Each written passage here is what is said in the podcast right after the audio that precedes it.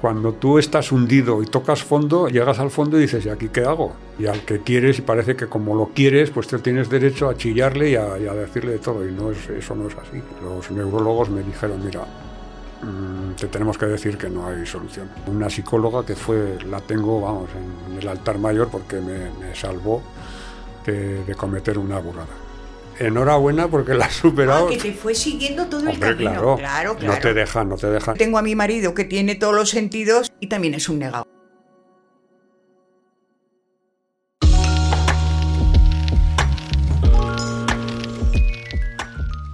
Yo soy Conchita, la Community Manager de Massimiliana. Algunos diréis, ¿qué es Massimiliana? Yo os lo cuento. Es una empresa que tiene un equipo de nueve personas que lucha para que todos los mayores sean felices. Los chicos os podrán explicar todo, pero si queréis saber más cosas de Maximiliana, meteros en Google el maximiliana.es, allí lo explican todo. Pero como esto cada día va prosperando más, han querido ponerse más al día haciendo un podcast para hacer entrevistas a unas personas muy especiales para que den un impulso a la vida, para que vean lo maravillosa que puede ser aunque haya dificultades. Hoy os voy a presentar a nuestro primer invitado, que es José Luis, que tiene una historia de superación maravillosa. Yo solo os digo que aquí os presento a José Luis y que él os cuente su vida. José Luis, bienvenido. Muchas gracias. Aquí te dejo a todo el público para que te escuche tu vida maravillosa, aunque estuvo truncada un poquito, ¿cómo superaste? ¿Qué afán de superación? Qué maravilla, José Luis. Te pregunto, eh, a ver, ¿cuántos años hace que tienes una dificultad? Que aún no hemos dicho qué dificultad tienes. Cuéntalo tú. Bueno, pues hace, hace 20 años Exactamente, yo tenía una vida normal, trabajando en mi profesión, y de pronto me doy cuenta de que, de que no veía mal. Acudí al oftalmólogo y me dijo que no se me ocurriera conducir porque, porque tenía un problema muy serio. Entonces nos fuimos a, la, a urgencias, a la seguridad social, y allí me empezaron a hacer un montón de pruebas y de cosas. Y me dijeron que qué había hecho. Digo, ¿qué he hecho de qué? yo no, estaba trabajando y me he dado cuenta que no veía. Y entonces me dijeron que nada, que me iban a poner un tratamiento y que iban a intentar recuperar, porque me dijeron que el nervio óptico lo tenía muy dañado. Tenía una parte muerta, otra entre Pinto y Valdemoro, y otra muy reducida que estaba bien. Entonces iban a intentar salvar eh, la que estaba bien y, y, a ver si era posible la otra también. Pero bueno, un año de tratamientos de pruebas y no dio resultado. al final los neurólogos me dijeron, mira, mm, te tenemos que decir que no hay solución. Sabemos lo que te ha pasado, pero no sabemos por qué. Y es lo que nos está preocupando. Entonces, bueno, tuve una subida de tensión, pero dijeron que esto no había sido la causa, que había otra. Y por poner un nombre dijeron que había sido un microinfarto al nervio óptico, pero vamos, no está claro que fuera eso. Resultado, pues que te trunca la vida, ¿no? Eh, estás trabajando, estás haciendo una vida normal, de familia, de trabajo, de, sociedad, y todo eso se va al carajo. Y dices, pero bueno, ¿y ahora qué voy a hacer? Fue muy fuerte aquello. No, es que no, es que no sabes ni comer. Un gesto tan simple como el de poner la pasta en el cepillo de dientes, no lo puedes hacer. ¿Cómo lo haces? Ahora lo hago y muy bien que lo harás. Pero bueno, eh, en ese momento es lo que quiero recalcar, es la, cómo se queda la persona. En mi caso y en todos los casos de accidentes y de enfermedades que hay a todas las personas. Eh, y el que diga que no se hunde, pues no está diciendo la verdad. Cuando te ocurre una circunstancia de estas, inmediatamente, o sea, lo normal es caer en una depresión y buscar las ayudas necesarias para poder remontar y salir de ese bache. Yo lo hice y salí y, soy una persona completamente nueva. Hago casi de todo. Añoro mucho pues no poder ir a caminar yo solo por el monte. Añoro mucho no poder conducir, eh, algunas ir en bicicleta. pero hay otras muchas cosas que sí que puedo hacer. Y entonces a eso es a lo que me agarro. Me parece que lo que más te haría en su momento sería la ayuda familiar moral, porque yo estoy segura que como te veo, te querrían mucho y te ayudarían mucho, pero eso no sería suficiente, ¿no? El apoyo moral de casa sería poco para ti. Vamos a ver, el apoyo familiar es, fundamental y necesario. Eh, y además diré otra cosa, son ellos los que más sufren. Tú sufres lo que te ha pasado, pero ellos lo sufren tanto o más. Eh, y me explico. Eh, tú sufres porque has, perdido una... O sea, tienes un problema de salud. Pero ellos sufren el, estado anímico que tú tienes de, mal genio, de, de esto no quiero, esto no sé qué. O sea, ellos sufren por partida doble. Entonces te ayudan mucho, pero claro, esa ayuda no es suficiente para salir. Hay tienes que recurrir a los profesionales. Yo a una psicóloga que fue, la tengo, vamos, en, el altar mayor porque me, salvó de, de, cometer una burrada. Es que muchas veces también la familia necesitaría un psicólogo, porque para sobrellevar todo eso, que como has dicho tú, sí que es duro para ti, pero para la familia mucho, porque te querrían sacar de ese pozo oscuro y no pueden.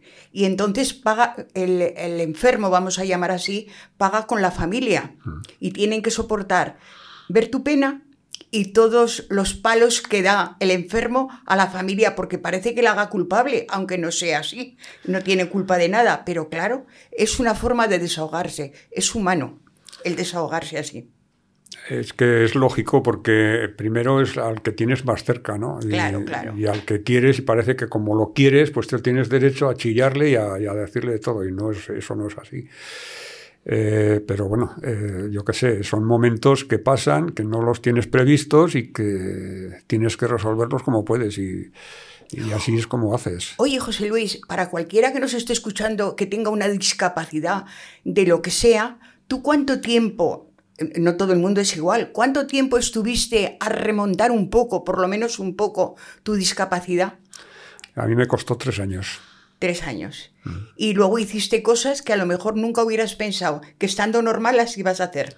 No, pero vamos, estoy convencido de que, de que no. O sea que las dificultades te han puesto caminos muy lindos las dificultades me han hecho superarme, han hecho que creo que es lo que hay que hacer. O sea, cuando tú estás hundido y tocas fondo, llegas al fondo y dices, ¿y aquí qué hago? removerme en pues el subir a la superficie, Tengo subir que salir. arriba.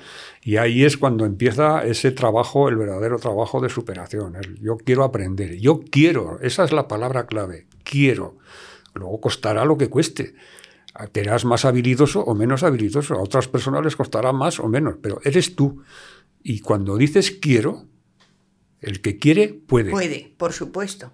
Me encanta cómo te expresas porque veo un afán de superación, de lucha, de persona encantadora, que ya no es que lo hayas hecho para ti, sino que lo estás transmitiendo a toda la gente que tiene dificultades, porque hay muchísima gente con dificultades, no solo de vista, de otras cosas que le han tenido que quedar mutilado a algún miembro. Pues igual que tú superaste lo de la vista, los otros de otra forma lo mismo. O sea que este mensaje que tú dices no es solo de vista, es para todo el mundo que tenga una dificultad.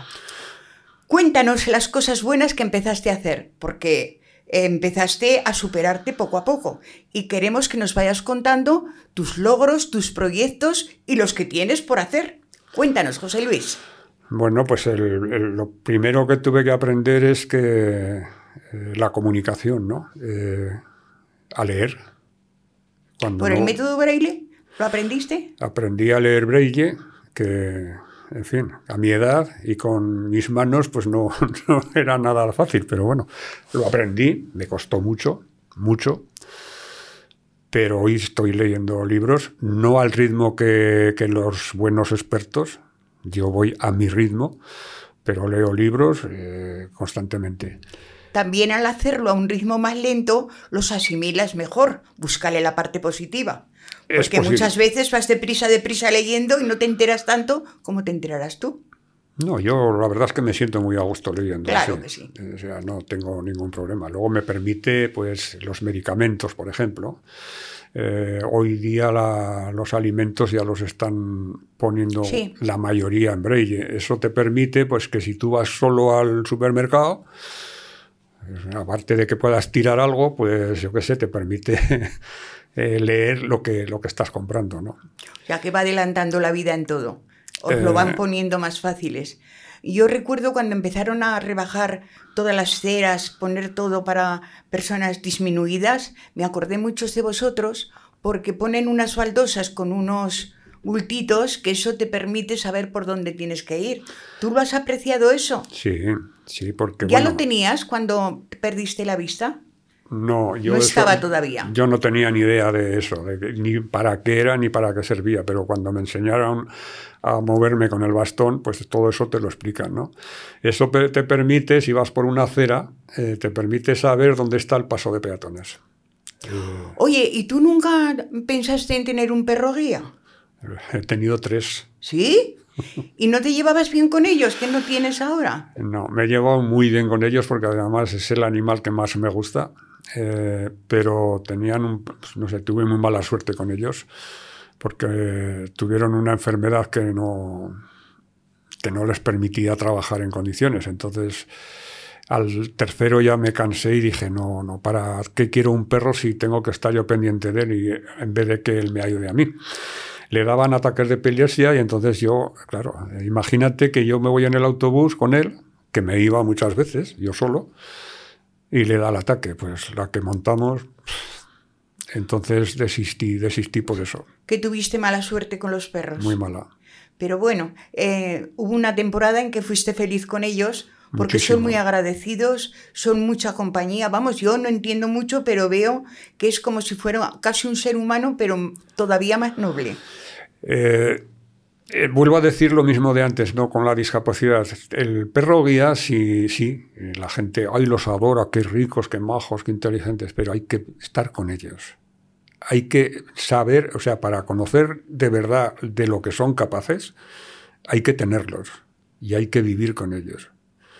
Eh, las personas, no, por supuesto que nos ayudamos muchísimo, pero ellos tienen un instinto todavía más agudizado que las personas y son capaces de detectar cuando estás triste, cuando te va a dar algo, cuando te va a pasar algo. Ellos lo detectan es enseguida. Increíble, es, es, increíble. Yo cuando los veo en la tele, no perros guías, perros policías, mm. yo quedo maravillada. Digo, pero ¿cómo puede ser eso?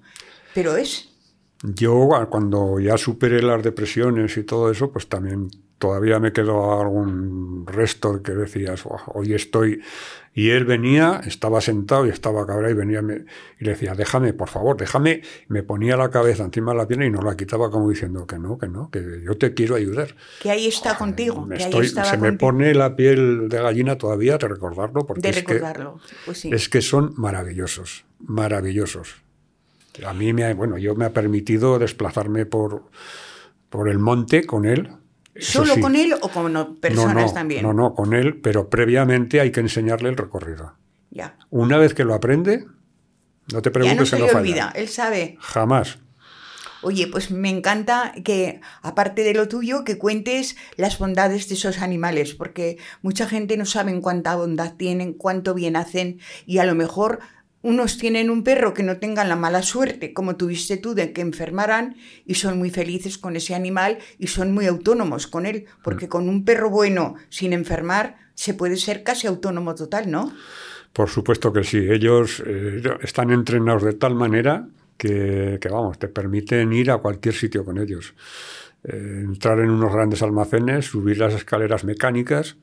Y mira que es complicado. Muy complicado, sí y estar en un sitio, pero bueno, eso les entrenan para ello. Eh, y decir, busca la salida. Y ellos se orientan, pum, pum, pum, pum, y no te preocupes que no se equivocan. Qué maravilla, casi mejor que la inteligencia artificial que nos están diciendo. Porque para nosotros se nos escapa.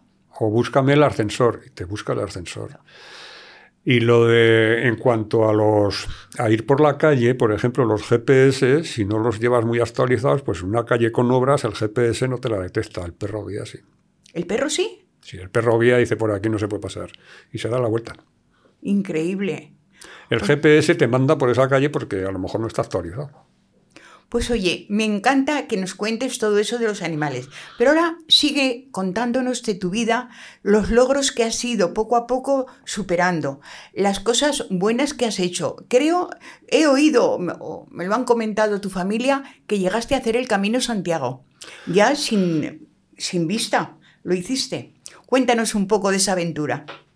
Sí, bueno, pues es que ese era un reto que tenía yo ahí, pero que nunca lo había podido hacer, pues bueno, por razones de trabajo, de tiempo, de familia, lo que sea. Y bueno, en la 11 hay unas bicicletas que son tándem, no sé si sabréis lo que son. El tándem es para ir dos personas. Sí, sí, sí. Y a mí hacían salidas y yo me apunté a hacer salidas con, con el tándem y un día cogí a la, a la, responsable de deportes y le dije, oye, eh, a mí me gustaría hacer el Camino de Santiago con esto, con un tándem. Dice, digo, ¿me lo prestaría? Y dice, hombre, por supuesto que sí. Digo, pero hace falta otra persona.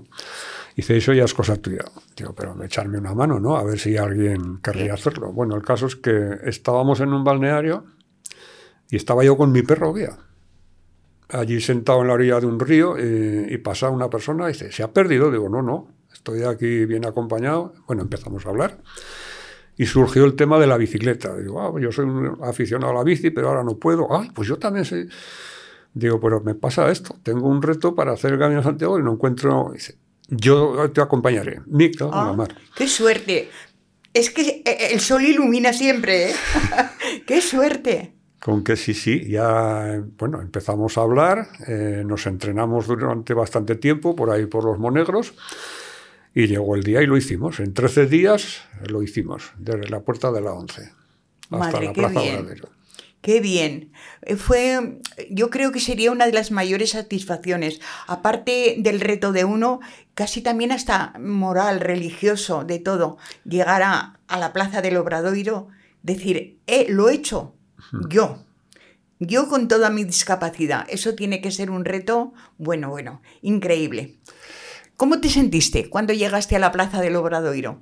Pues la verdad es que casi no nos lo creíamos. Bueno, el compañero tampoco, yo lo había hecho ya Pero él no tenía veces. discapacidad, ¿no? No, no, el que va, que va. Era normal completamente. Completamente, sí, sí. Pues oye, me alegra mucho. Luego también has hecho otros retos. Creo que has subido al Moncayo. Cuéntanos, cuéntanos de todo eso, porque eso a quien te escucha le da mucha fuerza, mucha vida, ese tesón. Cuéntanos. A ver, eh, en la 11 hay un grupo de, de deportes que se hacen diferentes, diferentes deportes, ¿no? Diferentes variaciones de deportes. Entonces hay uno que es eh, eh, carreras de montaña para ciegos. Y yo me apunté, porque me apunto a todo. Que una vez que me recuperé, pues me- yo quería hacer de todo. De todo. Y bueno, pues el caso es que hicimos varias salidas, eh, subimos varias veces ahí en, eh, en Ezcaray, ahí en, La Rioja, eh, carreras de montañas de veintitantos kilómetros, pero con desniveles tremendos. Y la Aragón Televisión pues se interesó por, por este grupo que estábamos para hacer la subida al Moncayo. Nos lo propuso y dijimos que sí. Y entonces otro compañero y yo, un guía, y, y subimos, claro, con Mariano Navascués, hicimos toda la, la ascensión. Y Mariano Navascués nos ahora va a decir, oye, no corráis tanto que yo no puedo seguir. No me digas. Es que a lo mejor él estaba más agotado que vosotros. Fue una experiencia, porque yo, eh, bueno, lo de subir al Moncayo, yo qué sé, para mí fue Eh, antes de que te pasara nada, ¿habías llegado a subir antes al Moncayo? No, no, no, o sea, no. fue una experiencia primeriza. Sí, sí, sí. Tanto el Camino de Santiago como el Moncayo y otras actividades de montaña que he hecho, no las había hecho nunca. No las habías hecho nunca. Pues no me digas que no es una superación tremenda de conseguir cosas que con todos tus sentidos en- eh, bien no lo habías conseguido. Me parece una maravilla. Oye, ahora esto es una curiosidad personal mía. Eh, ¿También has id- ido a nadar al mar o a las piscinas? ¿Has llegado a ir a nadar después de tener esta discapacidad? No, lo de nadar, eh, sé nadar, aprendí a nadar de... Pero De no, joven. Sí, de joven, pero no, no bien. Yo nado O sea, que no es un, a ver, un deporte que te apasione? No, la verdad es que no. Me gusta, ¿eh? Pero no me, nunca me ha apetecido dedicarme a él. Eh, eh, te quiero hacer más preguntas. A ver, dicen eh, que a pesar de los cinco sentidos, que hay 33 más que no están, los han estudiado, pero que los tiene el ser humano. Dice que hay un sentido que se nota cuando vas a sentir un dolor, como una intuición de que te va a pasar algo. ¿Tú lo sientes, ese sentido? Pienso que como cualquier otra persona normal, o sea, el, hecho de... No, pero está más desarrollado en las personas. Cuando te falta uno de ellos, los demás se desarrollan más. Mm, pienso que sí. Eh, a lo mejor ni te has dado cuenta, pero está desarrollado. Pero en mi caso, vamos, yo presiento, sí, es verdad que cuando me voy a pasar, cuando me voy a poner malo, lo, presiento eh, y, lo, digo. Y a lo mejor me dicen, qué cansado eres. Pero bueno, pues. Es que voy a estar malo, es que me voy a poner malo. Y por ejemplo, también el equilibrio dice que una persona con esa. Hay otro sentido que es el sentido del equilibrio, que está en el oído. Y entonces enseguida notas eh, si estás desequilibrado por una enfermedad o por algo. ¿Tú también lo notas? Te, que te vas de un lado a otro. El equilibrio sí que se pierde porque al no tener, al no poder fijar la vista. No te sitúas igual. Entonces, eh, si lo practicas, si haces algún tipo de ejercicio encaminado a ese, a ese aspecto, eh, se puede conseguir. Consigues cierto equilibrio, pero la verdad es que el equilibrio se pierde bastante. Otra pregunta también curiosa. ¿Tú cocinas algo? ¿Puedes valerte de, cocinar algo? Aunque tienes a tu mujer que no te dejará, que esa es otra. No, he sido siempre un negado para la cocina. Entonces no me digas, porque yo tengo a mi marido que tiene todos los sentidos, en, eh, solo de vista me refiero, y también es un negado. O sea que te comprendo. Y bueno, y para vestirte y para arreglarte, eh, ¿tú te defiendes solo o necesitas la ayuda de tu mujer? Hombre, eh, siempre necesitas, siempre vas a necesitar la ayuda de otra persona, pero eh, depende mucho de cómo seas tú mismo, ¿no? De cómo te organices, porque hay sistemas y fórmulas que, te permiten saber en todo momento lo que llevas, del color que es. Y ah, eso también. Sí. hay unos, unos aparatos no recuerdo el nombre, que tú lo pones aquí y te dice, llevas una camisa marrón o ah, naranja o tal. no sabía yo que existía eso. Sí, sí, sí. Lo mismo que para cocinar, hay unos, unos robots que te lo dicen todo y puedes cocinar. De hecho, hay gente ciega que está, viven solos y se pues hacen todo ellos. O sea, que tú no lo necesitas porque, primero, no has sabido, no has querido, porque si has superado. No me lo he propuesto. Si has superado todos los ritos, retos ahora, tú imagínate que si con todos tus órganos bien te hubieras puesto a cocinar, los hubieras hecho hasta ricas paellas. Yo creo que sí, eh, y vuelvo a decir que no, me lo he propuesto ni he querido hacerlo. Si lo hubiera querido, seguro que Seguro que sí, seguro que sí. Cosas más interesantes que hayas hecho, porque habrás hecho más, pero yo ahora no sé qué decirte ni qué preguntarte de cosas nuevas que has hecho, que les sirvan a los demás de ejemplo. Cuéntame, José Luis. Bueno, pues ya os he dicho antes que he sido siempre muy inquieto y no. Mi cabeza no para de, pensar en proyectos y en cosas. Entonces, estoy muy, muy sensibilizado con la sordoceguera. Eh, la sordoceguera, como bien podéis comprender, es aquella persona que no ve ni oye. Oye poco, porque tú con el bueno, aparato en mi caso yo me defiendo, o sea, yo tengo la condición de sordo ciego, pero yo me defiendo. Pero yo me voy a los profundos, a los que no oyen ni ven nada. Y en la mayoría de los casos tampoco hablan, porque al no haber podido escuchar no, han aprendido a hablar. Por eso hay sordomudos. Entonces, eh, el problema de esta gente, fijaros cuál es, cómo se comunican, cómo se orientan muy difícil. Ahí, ahí he tenido yo. Entonces, para poder llegar a ellos, ¿qué he hecho? Pues estoy aprendiendo lengua de signos. Ya voy bastante adelantado. Ah, muy interesante. ¿Qué es la lengua de signos? La lengua de signos es cogerte de las manos y a través de los movimientos saber transmitir lo que, una conversación, por ejemplo. ¿no? Pero un aprendizaje muy duro tiene que ser. Sí, porque ¿Y de mucho tiempo? Cuando no lo ves, eh, el aprendizaje tiene que ser a través de otra persona que te coge las manos y te hace los movimientos. Y luego hay que retenerlos, claro. Claro.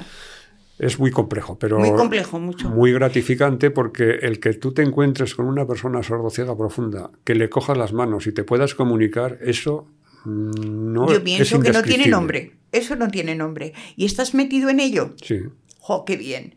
O sea que mm, veo que tienes la vida enriquecida aunque vivas 100 años. Porque con este estilo que tú tienes de seguir aprendiendo, de seguir haciendo, de seguir ayudando, porque la persona que está en ese túnel oscuro, que vea que hay otra persona que se preocupa de poderse comunicar, le tiene que dar una moral increíble.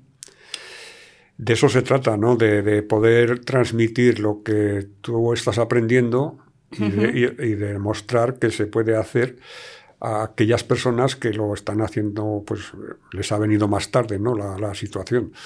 Entonces, bueno, mi, mi lema es ese, ¿no? Ayudar. Eh, siempre que se pueda, ayudar a, a que otras personas Pues sí. puedan eh, elegir ese camino, ¿no?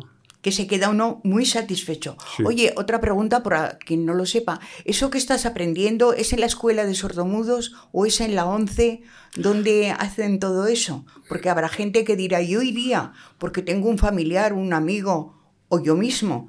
Eh, ¿Dónde lo aprenden todo eso? ¿En la escuela de sordomudos? No, esto, bueno, en mi caso es, eh, aquí hay una asociación que se llama Sociedad Aragón, que es sordociegos, y entonces yo estoy ahí y ahí hay personas, eh, guías, intérpretes y mediadoras y mediadores que, que son los que nos enseñan. Eh, ellos nos enseñan, pero vamos, esto sería bueno que cualquier persona interesada en, en, aprender esto, pues que se pusiera en contacto bien en la ONCE o bien en esta asociación de, de Asocide y ahí les explicarían. Pues me encanta que lo digas porque lo que a lo mejor nos están escuchando muchas personas y dicen, ¿y él dónde va? ¿Y cómo lo hace? Entonces, darles como un anuncio de dónde se hace para que tengan camino. Igual que yo hablo de Maximiliana, que se metan en Google para buscar maximiliana.es, pues igual te digo de estas sociedades para que la gente pueda aprender. Porque, ¿qué tratamos? De hacer a la gente feliz. ¿O no es así? Y la felicidad de los demás es la nuestra. Efectivamente, no. De lo que se trata es de, además de ayudar, pues que la gente se sienta feliz, porque cuando superas ciertas barreras, todavía aprecias lo, más. Lo que consigues es tu autoestima, ¿no? Eh, Por supuesto. Que, que, crezca y digas, no, yo, yo puedo, claro que puedo, ¿y por qué no? Y, y eso, eso se trata, vamos. Lo que mejor nos tiene que funcionar es el cerebro, para decir, yo puedo, yo lo consigo. Cuando te falla el cerebro, para mí esa es la mayor discapacidad cuando te falla y no, no puedes coordinar, no puedes pensar. Te puede fallar por muchas cosas, por salud o por dejadez, a lo mejor de que no lo quieres hacer funcionar bien. Por eso yo hago un reto a todos, que no dejen a su cerebro parado, porque el agua que no corre se estanca. Así que que funcione el cerebro para poder superar todas las dificultades que nos vengan. Porque, ¿verdad que pueden venir muchas, José Luis? Por supuesto que sí. Yo, bueno, siempre, siempre digo que el ser humano debería de ejercitar tanto el cuerpo como la mente. Eh, ¿Esto qué quiere decir? Si tú ejercitas tu cuerpo, eh, te, vas, te vas a encontrar bien, vas a subir escaleras de una manera normal, te vas a levantar de la silla de una manera normal, vas a hacer cosas porque, porque estás ejercitado y los músculos están, están ejercitados, ¿no? Pues con la mente pasa lo mismo. Si tú la dejas quieta, llega vale. un momento en que no vas a saber ni hablar. Que sí, que sí, que es así. Entonces, la mente y el cuerpo hay que ejercitarlos, en la medida que cada uno pueda, por supuesto. Pero eso es fundamental. Sí, yo lo comprendo porque a mí soy mayor y digo, ay, yo me canso de andar. Y el médico me dice, si solo se puede caminar medio kilómetro, medio. Si es uno, mejor, pero donde te canses para, pero no dejes nunca de caminar, porque es el ejercicio que para las personas mayores es el ideal. Y es verdad, yo lo veo que si me quedo dos o tres días quieta en casa, muy entretenida, pero quieta, estoy más torpe luego. ¿Qué quiere decir? Que hay que ejercitar todo, la mente y el cuerpo, José Luis. Tienes razón. Yo, bueno, siempre he hecho ejercicio por mi cuenta, ¿eh? no he sido de competiciones, pero sí, sí me ha gustado la bicicleta, me ha gustado el senderismo de montaña y, y mientras he podido lo, lo, he practicado. Ahora no lo puedo hacer, pues bueno, en casa me hago lo que puedo. Me he montado mi pequeño gimnasio ¿Ah, y, sí? allí, sí, sí. y allí cada día me ejercito pues diferentes partes del cuerpo, vamos. Oye, José Luis, por vivencias que has tenido y por tu vida, cómo ha sido de estando bien y estando regular, hundido y superándolo todo, yo te pregunto, ¿alguna anécdota divertida tendrás? Cuéntanos alguna. Sí, sí que hay, ya lo creo que hay. Hay, Pues bastan- cuéntanos. hay varias. Eh, sobre todo al principio, cuando te enseñan a manejarte con el bastón por las calles de Zaragoza, pues eh, bueno, pues te imagínate, ¿no? Llevas una persona que te va diciendo cómo tienes que hacer, pero cuando ya adquieres cierta soltura, pues esa persona te dice, hasta luego, José Luis. ¿Te No quedas se- solo? No, no se va, no se va, que va, está al lado, pero ni habla ni, ni nada de nada. O sea, Como si no estuviera. Tú te tienes que buscar la vida. Y recuerdo que el, el último día, eh, para saber si aprobaba el curso, me dijo en la puerta de la 11, dice, mira, tenemos que ir a la calle Conde Aranda a una herboristería que hay allí que se llama Sativeri. Sí. Digo, vale. Bueno, salimos a la puerta y vamos hablando. Empiezo con el bastón, pam, la llamo y dice, madre mía, oye, ¿dónde estás? Ya no estaba. Yo continué y cuando llegué a girar hacia el mercado, pues allí me desorienté y dije, Buah. Y le- con que me paré, a ver, por favor, ¿alguien me puede ayudar? Que precisamente lo hacen para eso, para que, que- que te... Sí, sí, sí, para que hagas eso.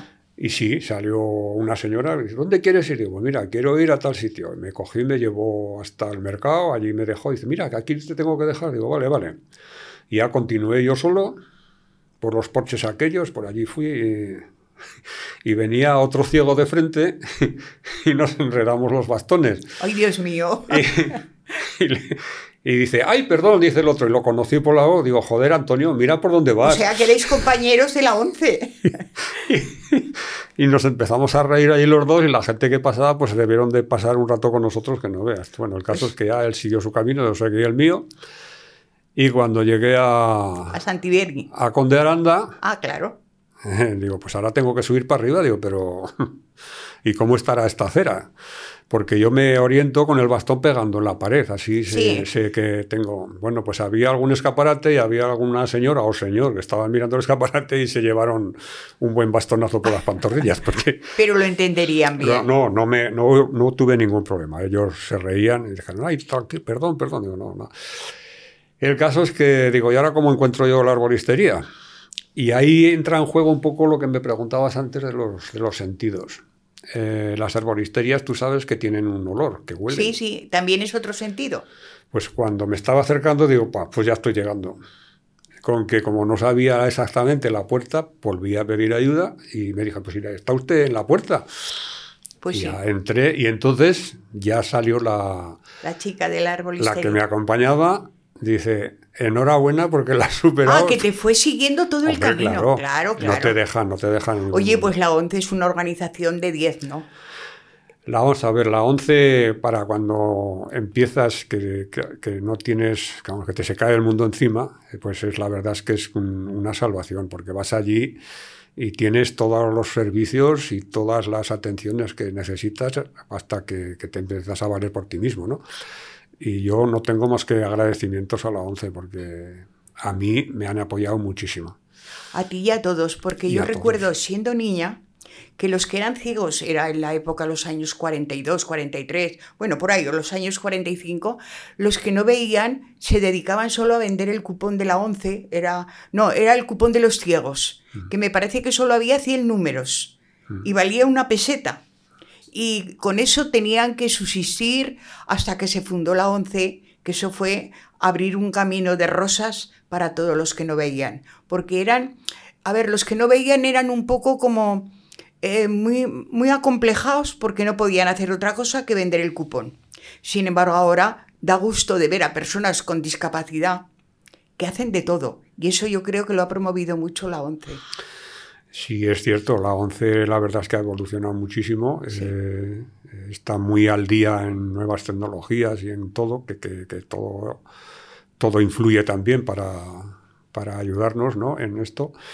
Y yo creo que, bueno, la ONCE es hoy día es un, es un imperio, ¿no? Eh, hay, Pues Me parece que tiene 73.000 empleados, de los que el, el 60% son, son discapacitados, personas con discapacidad. O sea, es...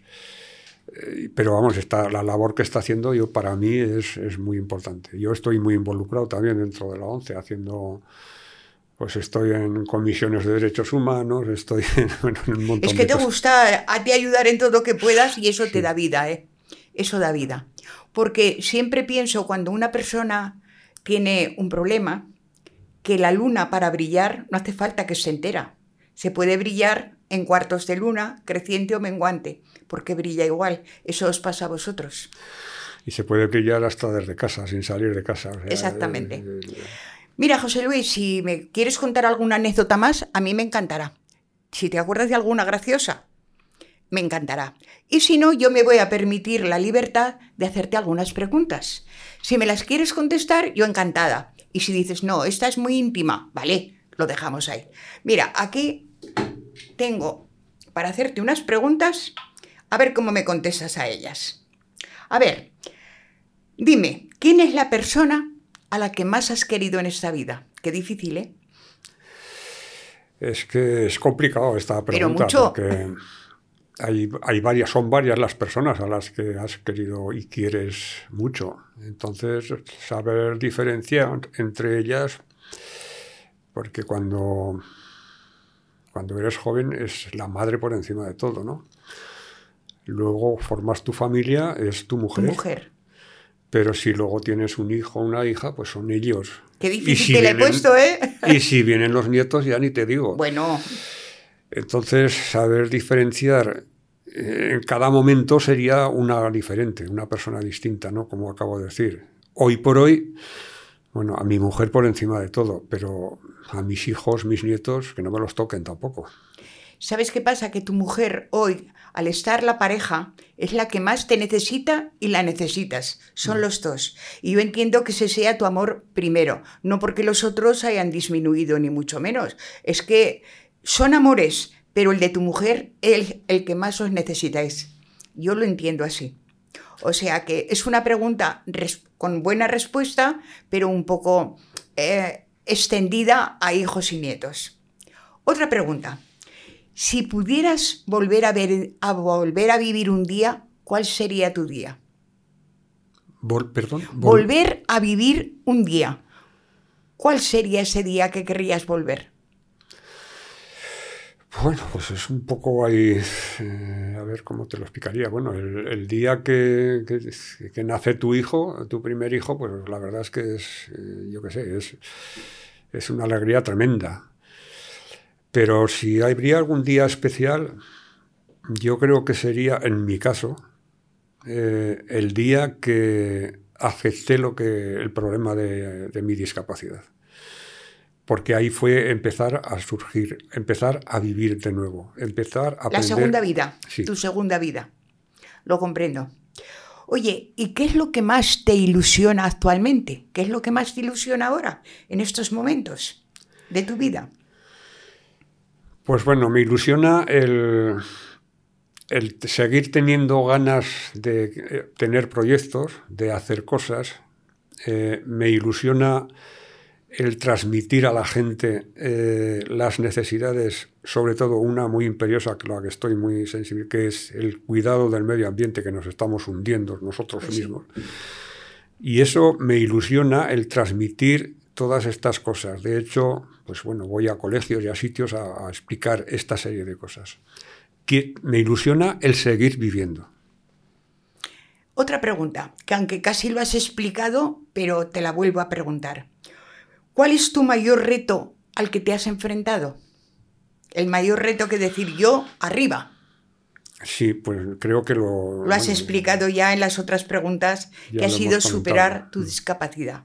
Esa casi me la has contestado en cada pregunta. Y la última, para ti, ¿cómo sería un día con un plan perfecto? El día de diario. ¿Cuál sería el plan perfecto para ti? Uf. También difícil, ¿eh, muchacho? Pues el plan perfecto sería mm, que, mis, no sé, las buenas intenciones que tenemos las personas cuando hablamos o cuando queremos transmitir algo bueno, pues que realmente se comprendiera y se, y se llevara a cabo. Ya sé que eso es una utopía, ¿no? Pero vamos. Que hubiera empatía, quieres decir, que había empatía con los humanos. Hmm. Eso sería lo bueno. Yo creo que sí, que eso sería, porque hay gente, hay personas que, son menos malas, pero hay personas muy buenas, muy competentes, y creo que es ahí donde nos tendríamos que fijar, ¿no? En esas personas. Pues sí. Y, pero bueno, esto es, eh, depende de cada, cada ser humano, somos diferentes. Muy diferentes. Bueno, José Luis, como ya hemos charlado un rato, ahora vamos a poner punto final. Para nosotros ha sido un placer tenerte, pero queremos que tú despidas el programa y les des al mundo entero un consejo. Así que todo el micrófono es tuyo, José Luis. Bueno, yo siempre me fijo en las personas inteligentes que nos han precedido en la, historia, ¿no? Y, para mí una de ellas, don Santiago Ramón y Cajal, era una persona, vamos, para mí muy inteligente. Y tiene una frase que creo que resume muy bien todo esto. Dice, si queremos que España funcione bien, tenemos que hacer dos cosas. Reforestar nuestros montes y forestar nuestras mentes. Muy bueno. Y creo que con eso está todo dicho. Que la gente eh, no solo escuche, pero que escuche y asimile. Que, entienda lo que se está diciendo y que, y que se ponga manos a la obra, que es que merece la pena, de verdad. Pues José Luis, ha sido un gran placer el estar contigo. Hasta unas enseñanzas que yo creo que con tus enseñanzas harás un mundo mejor. Y con un grano de arena que aportemos al mundo, yo creo que ya hemos cumplido. José Luis, muchas gracias, feliz día y feliz tu vida de ahora en adelante. Gracias. Gracias a vosotros.